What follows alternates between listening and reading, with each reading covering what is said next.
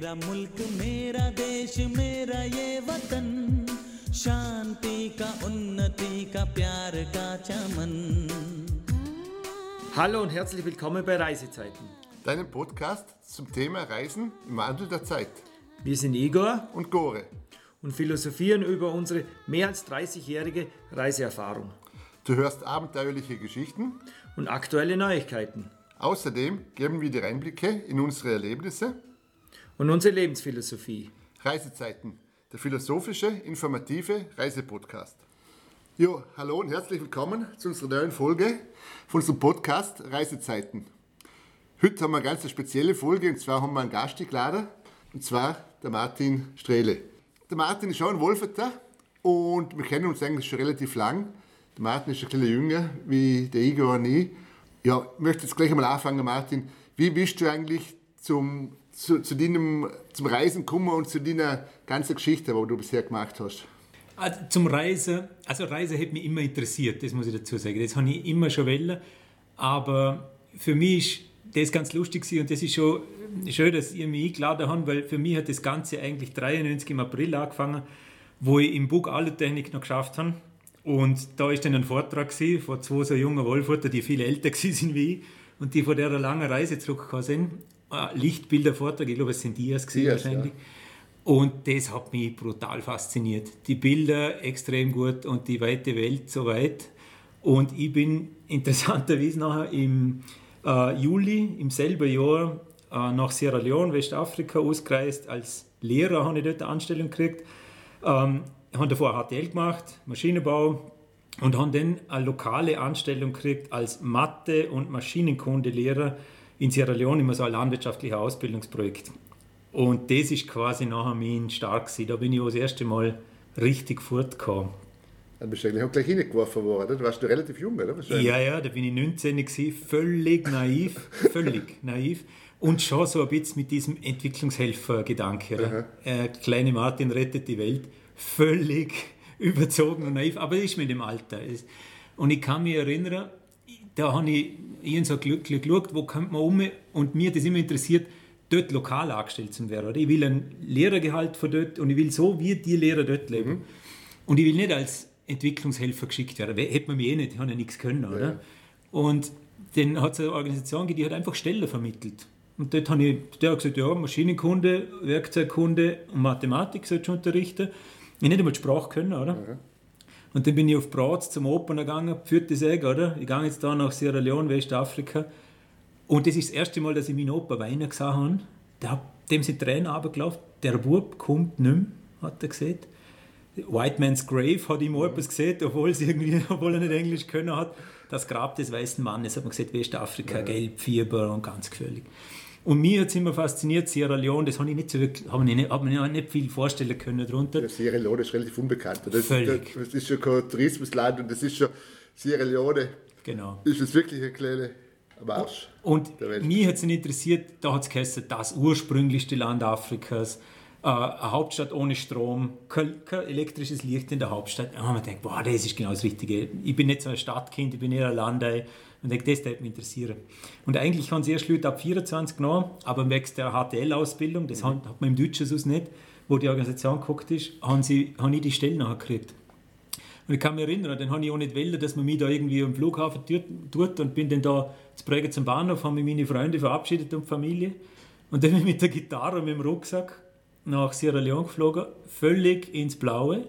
Und von der ersten Sekunde an habe ich mich da sehr heimisch gefühlt. Das ist für mich ganz ein besonderes Erlebnis gewesen, da anzukommen. Ich habe sofort gemerkt, dass ich völlig hilflos bin, dass ich nicht einmal weiß, wie jemand begrüßen soll.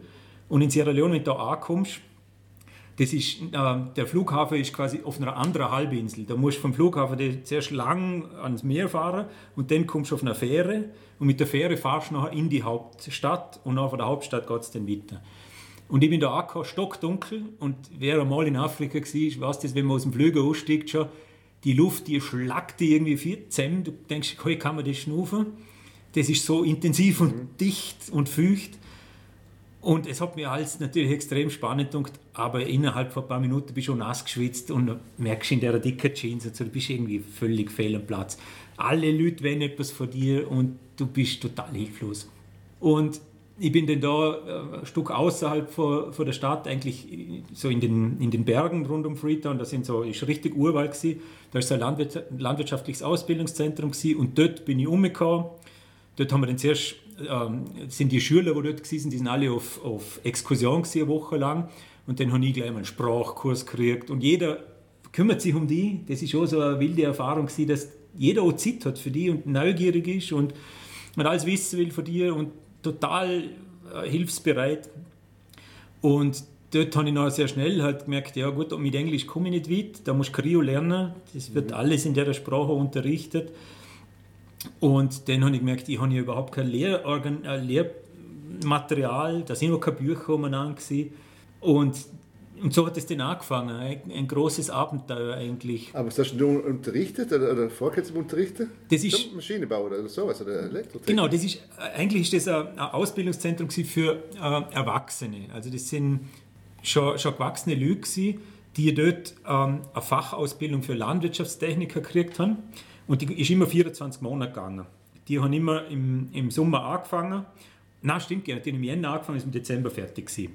Und ich bin da Mitte reingekommen und die haben halt das erste halbe Jahr keine Mathe gehabt und Werkzeugkunde auch nicht. Hat, hat niemand gehabt, der das unterrichtet hat. Und das sind alles Leute, die auch schon in die Schule gegangen sind. Die sind noch alle älter gewesen wie ich, oder? Mhm. Die haben danach, was ich, halt eine normale Mittelschule gemacht und da irgendwo geschafft und sind dann irgendwie zwischen 25 und 35 gewesen. Und ich da mit 19 Jahren das Büble wieder angefangen Mathe unterrichten und habe gleich mal gemerkt, das sind schon Grundrechnungsarten teilweise schwierig, teilweise so nicht gewusst, warum. Und dann hat man mir gesagt, ja, du musst halt da lernen, wie ein Zweitaktmotor funktioniert und wie ein Viertaktmotor funktioniert. Und das hat mich dann am Anfang gedacht, ja, dann bereite ich mir das vor, haben wir selber nochmal irgendwie aufgezeichnet, wie könnte ich das machen. Und dann hat man so Matrizen, quasi kein Kopierer, sondern so Matrizen mhm. geritzt oder, und dann, äh, vervielfältigt und eine Tafel halt gehabt. Und da sind 20 Schüler gewesen, 20 Erwachsene und ich habe denen unterrichtet. Und daneben haben wir halt am Abend, die haben alle da gewohnt, oder? Das ist quasi ein Camp gewesen, wo die auch sonst auf der Landwirtschaft gelernt haben. Und am Abend hat man halt gelernt, wie das Sus so läuft, oder? Wie man Geschichten erzählt die ganze Nacht am, am Feuer und, und wie das Land eigentlich tickt. Und da kommst du halt immer mehr rein. Und, und durch das, dass ich so jung bin und auch so naiv, bin ich da schon tief reingekommen. Ich habe dann auch das Glück gehabt, dass ich im Laufe des Jahres auch in Secret Societies aufgenommen worden bin. Ich habe die Sprache wirklich gut mhm. gelernt und habe dann auch meine Parabeln ziehen können. Das sind so die Geschichten, wo dann jedes Tier so eine bestimmte Funktion hat.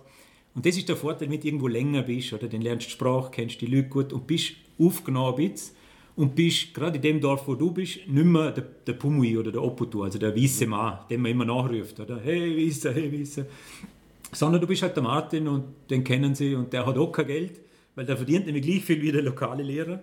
Und der Cola-Koffer ist für mich schon ein ziemlicher, ein ziemlicher Act gewesen. Ich kann mich noch erinnern, Weihnachten nachher, wo ich die erste Weihnacht eigentlich vor bin. Bin in Sierra Leone geguckt und Weihnachten, der 24. wird da nicht so gefeiert. Und dann ist ein Container aus dem Ausland angekommen mit so Materialreifen und Zeug, was sie gebraucht haben. Und dann haben wir bis Nacht den Container ausgeräumt und aufgeklopft und im Camp eingelagert. Und dann war es irgendwie am Abend um 9 Uhr. Und dann habe ich hey, heute ist Weihnachten, jetzt gönne ich mir eine Cola. Und dann bin ich ins nächste Dorf gelaufen, zu der, das sind so Polizeibaracken gewesen. Und da laufst du gut so eine Dreiviertelstunde, halbe Dreiviertelstunde, stockdunkel, gell? Und bin dafür gelaufen mit meinem guten Freund und habe eine Cola gekauft und bin dann da geguckt und dachte, ja, ist jetzt wie Weihnachten so, gell? Und so, als Junge ist das so als Wurst, gell? Das ist, das ist eine extrem intensive, extrem tolle Zeit gewesen. Und ich habe den Vorteil gehabt, gerade in Sierra Leone, dass ich wirklich weg bin. Das nächste Telefon, wo ins Ausland telefonieren können, ist in der Hauptstadt gewesen. Also ich habe dann, glaube dreimal im Jahr habe ich daheim angerufen. Und dann bin ich Führer gelaufen zu der Polizeibaracke, mit dem Bus in die Stadt gefahren. Und dort gehst du zu SLET, Sierra Leone External Telecommunications.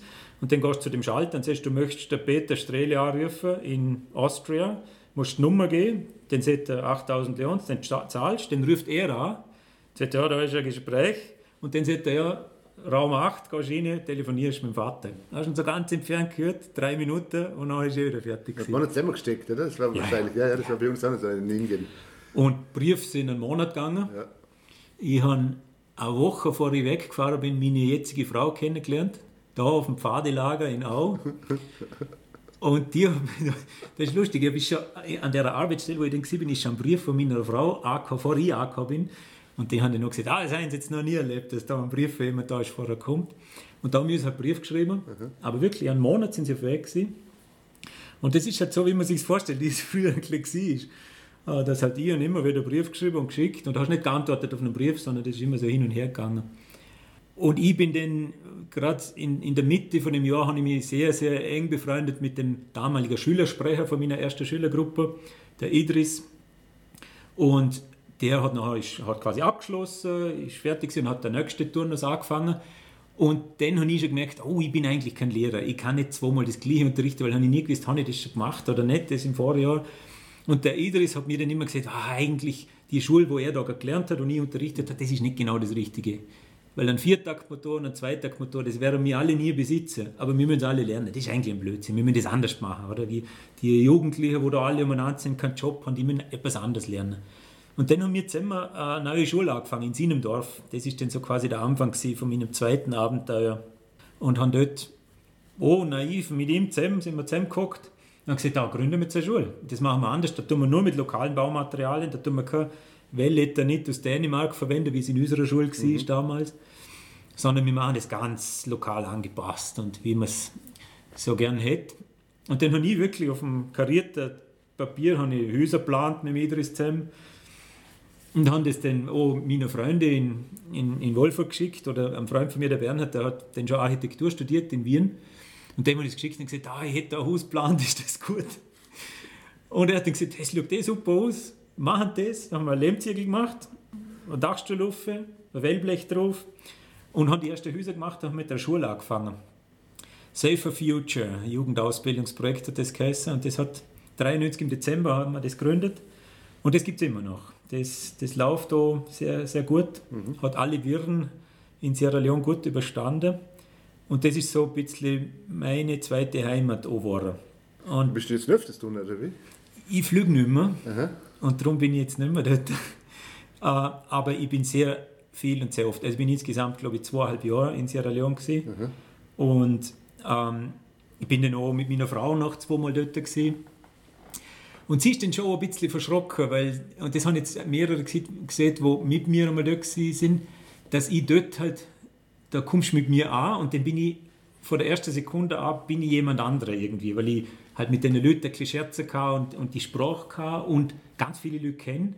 Und da habe ich wie eine zweite Heimat, oder? Wenn du so jung irgendwo umgehst, dann bist du irgendwie, gehörst da ein bisschen dazu. Auch wenn es jetzt wahrscheinlich nicht mehr so wäre, natürlich, aber das ist für mich ganz wichtig. Gewesen. Und ich bin jetzt mit dem Idris ständig im Kontakt.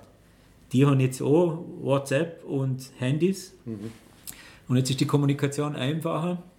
Und wir haben viele Jahre lang auch mit vieler Hilfe aus ganz Vorarlberg äh, dieses Projekt unterstützt. Wir haben von Blankelbohrungen noch ein Bohrgerät ganz günstig kaufen können und haben das umgebaut und nach Afrika. Ein Bohrmeister von Lutherach ist nach Sierra Leone gegangen, hat Bohrmeister dort ausgebildet. Die tun das auch dort, Brunnen bohren. Und ähm, da ist sehr viel Vorarlberg auch in, in Sierra Leone angekommen. Und besonders so für mich schon ein bisschen rührend und ähm, für meine Kinder vor allem, die wetten das auch irgendwann einmal anschauen, weil meine Mama, die jetzt schon zehn Jahre tot ist, elf Jahre tot ist, die hat auch, die sehr ins Herz geschlossen, obwohl sie sich nicht kennt, sie ist schon nie dort gewesen. Aber sie hat dann auch, als sie gestorben ist, eigentlich haben wir ganz viel Geld, was, als sie irgendwie gehabt hat, haben wir dann da nach Afrika geschickt und auch etwas, was sie von ihrer Verwandtschaft noch gekriegt hat. Und die haben dort eine, äh, ähm, eine Sekundarschule gebaut und die heißt jetzt Elisabeth Strehle Memorial School. Gell? Super. Und das ist schon irgendwie ganz, also es ja. freut mich sehr, weil die Mama eine brutale Freude hat. So etwas, das ihr extrem taugen. Ja, und, und das, obwohl ich nicht mehr dort bin, jetzt, ich gehe auch im Moment nicht um, ist das für mich Heimat. Das muss ich beinhart so sagen. Das ist, gehört zu mir dazu. Mhm. Aber es ist schon faszinierend, oder? Wie, ein, wie ein junger Bursch zur Arbeit geht und, und, und was Nachhaltiges auf die Füße stellt, oder? Ohne Organisation im Hintergrund eigentlich, oder? Das sieht man schon, was man eigentlich bewegen könnte, oder? Ja, genau. Ich meine, das, das ist für mich das Eindrücklichste gewesen. Jetzt da geschissen, hat man sagen, Selbstwirksamkeitserfahrung. Wenn du dort etwas machen willst, dann machst du es. Und dann bauen wir einfach dort drei Häuser um. Äh, das ist in Wolfurt nicht ganz so einfach, oder? Mhm. Und man muss mit dem natürlich ganz vorsichtig umgehen, weil Selbstwirksamkeitserfahrung oder als weißer 19-jähriger HTL-Absolvent trauen sie da auch alles zu. Und wenn jemand schwer krank ist, dann sollst du dich auch darum kümmern. Und wenn der VW-Bus einen Getriebeschaden hat, sollst auch du das flicken können, oder? Mhm. Und du musst auch so viel sein, zum dir, also zum da Abstand nehmen, oder? Und zu sagen, das kann ich nicht, oder?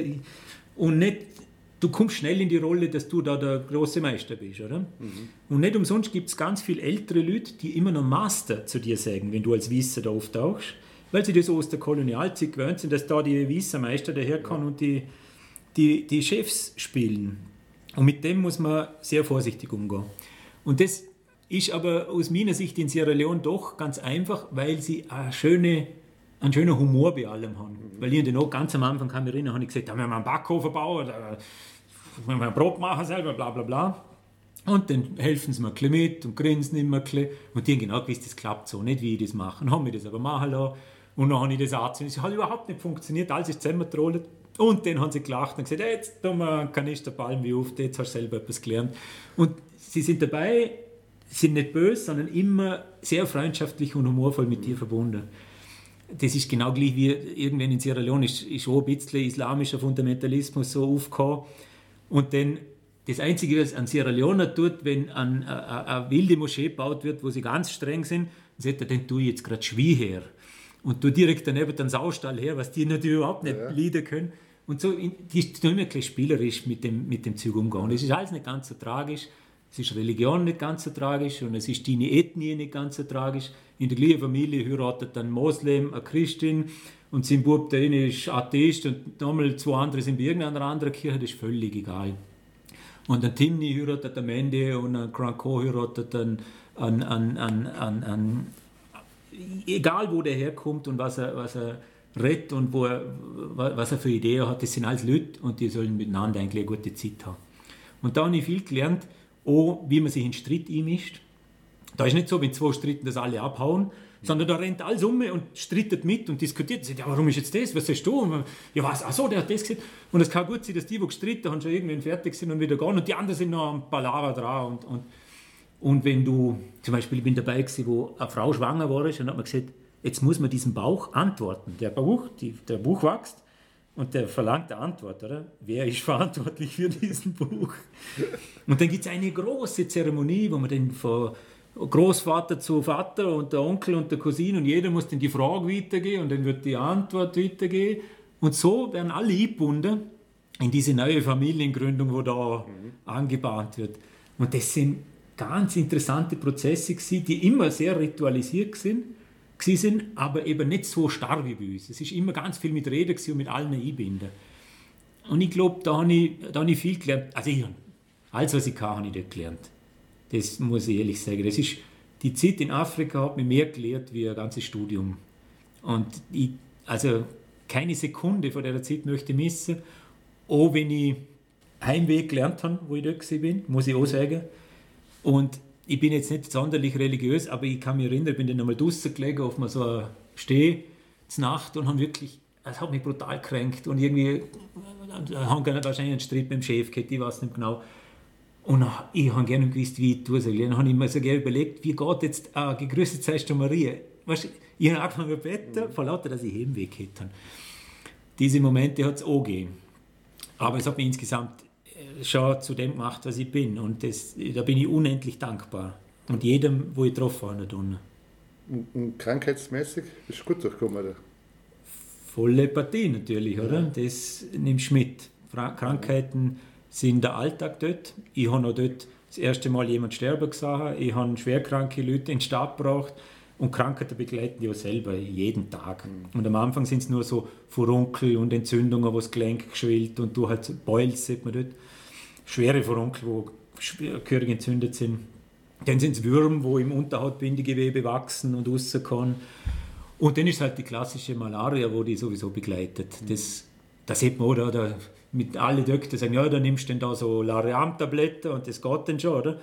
Und dann kommst du auch nach der zweiten Woche und merkst, es geht gerne nicht. Du kannst ja ein Jahr lang das Zeug schlucken, das mhm. funktioniert nicht. Und ich hätte da, von Malaria habe ich dort nie so Angst gehabt, weil dort kennt sie jeder und da weiß jeder, wie es zum Behandeln geht. Und meine schwerste Malaria habe ich dann eh gehabt, Brat und bin zu Blut im Krankenhaus gelegen. Und dort bin ich der einzige Malaria-Tropiker-Fall glaube ich, ja, über Jahre. Und die sind mit der Rettung in die Schweiz gefahren, äh, ähm, Kinin kaufen, weil sie es nicht in der Krankenhausapotheke gehabt haben damals, in den 90er Jahren.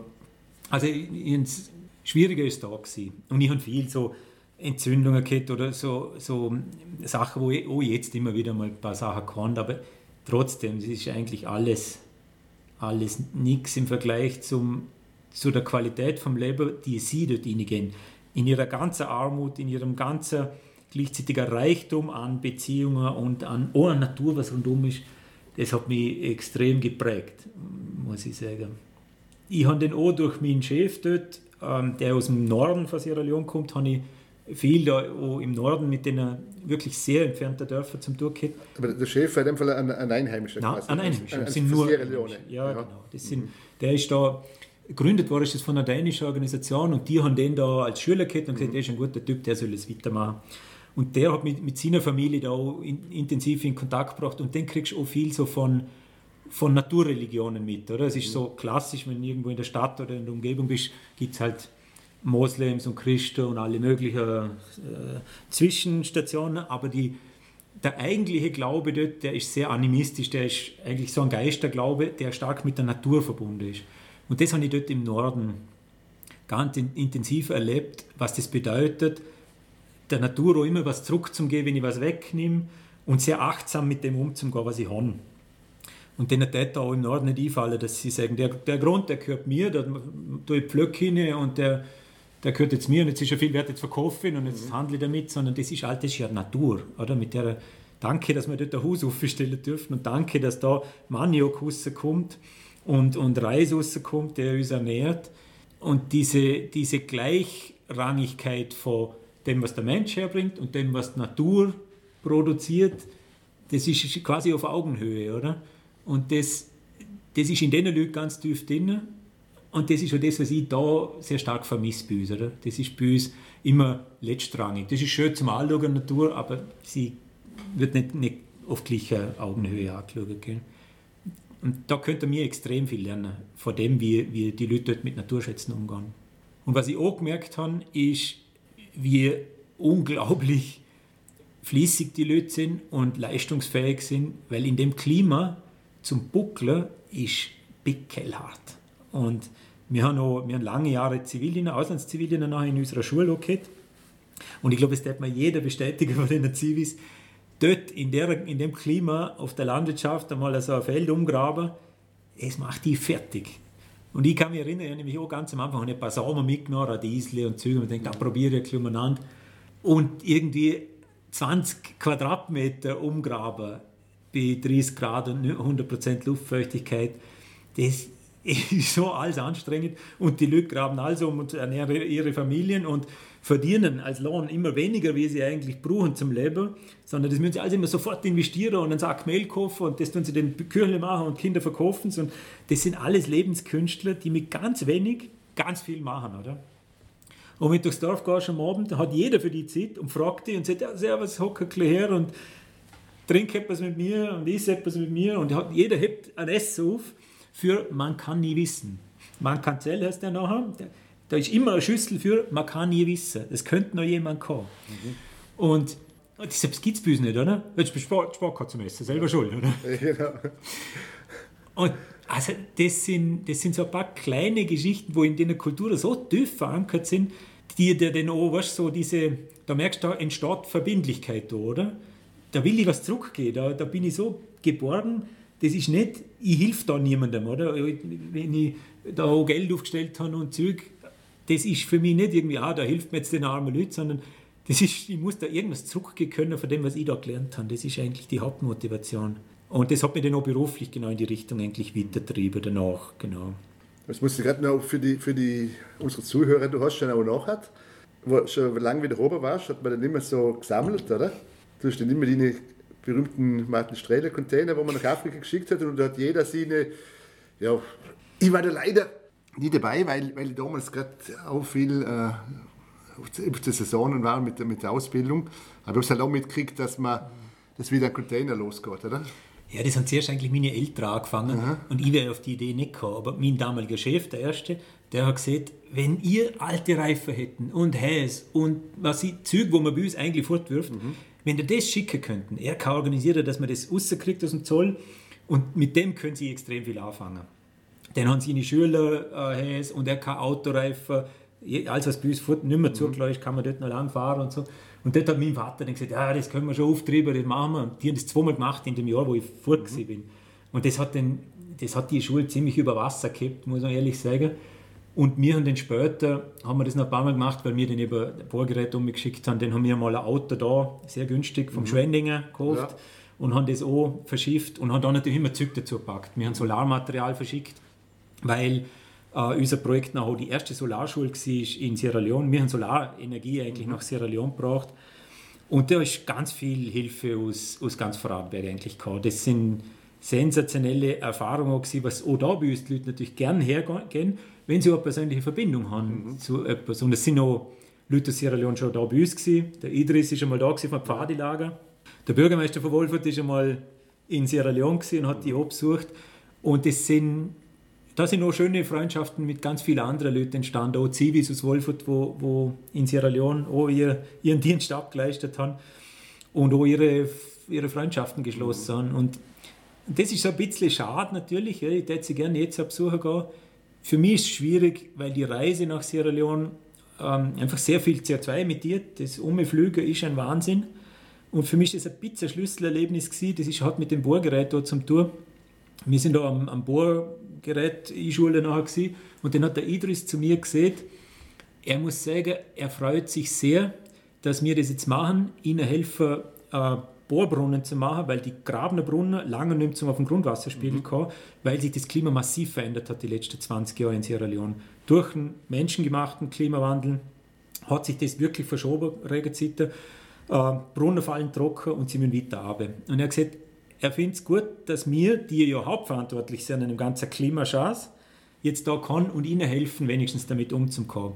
Und eben, wenn ich da umfliege, oder, dann mache ich natürlich da auch so viel CO2, dass es gut ist, wenn ich das ein bisschen kompensiere mit dem, was ich da mache. Und das hat bei mir dann ziemlich eingeschlagen und das ist bei mir dann schon ausschlaggebend gewesen, dass ich gesagt habe, ich muss, ich muss aufhören fliegen. Ich muss, wenn denn anders unterwegs sein. Und das ist für mich eben das, wo ich inzwischen so als Schlüssel gefunden habe. Ich gehe immer noch gerne fort. Ich lebe auch gerne im Ausland, das tun wir mit der Familie öfters einmal. Aber wir fliegen nicht. Und wir gehen dafür länger fort. Wir gehen immer ein Jahr lang fort und dann kann man mit dem Zug irgendwo umfahren, äh, mit der Fähre irgendwo umfahren, im Schiff.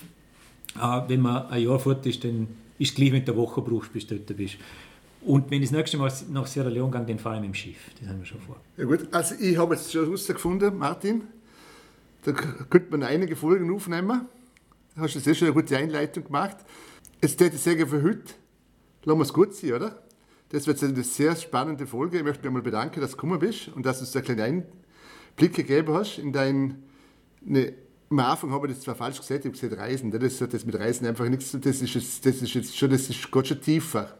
Ich meine, es ist ein Unterschied, Urlaub und Reisen, aber das ist jetzt nochmal eine Stufe, was anderes. Weil als Reisender bist du doch auch immer nur quasi der Gast und der, auf, der, auf der Durchreise. Mhm, das stimmt. Aber du bist nicht so, so eintauchen, wie jetzt du das gehört hast, also da möchte ich schon sagen, das ist jetzt schon eine andere Liga, noch, noch viel intensiver, wie das, was auch ich immer gemacht habe. Also mal vielen Dank. Danke für die Einladung, ist sehr, sehr spannend gewesen. Danke und ich hoffe, ich darf dich wieder mal jederzeit, einladen. Jederzeit.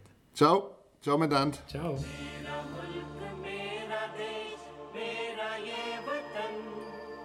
Shine.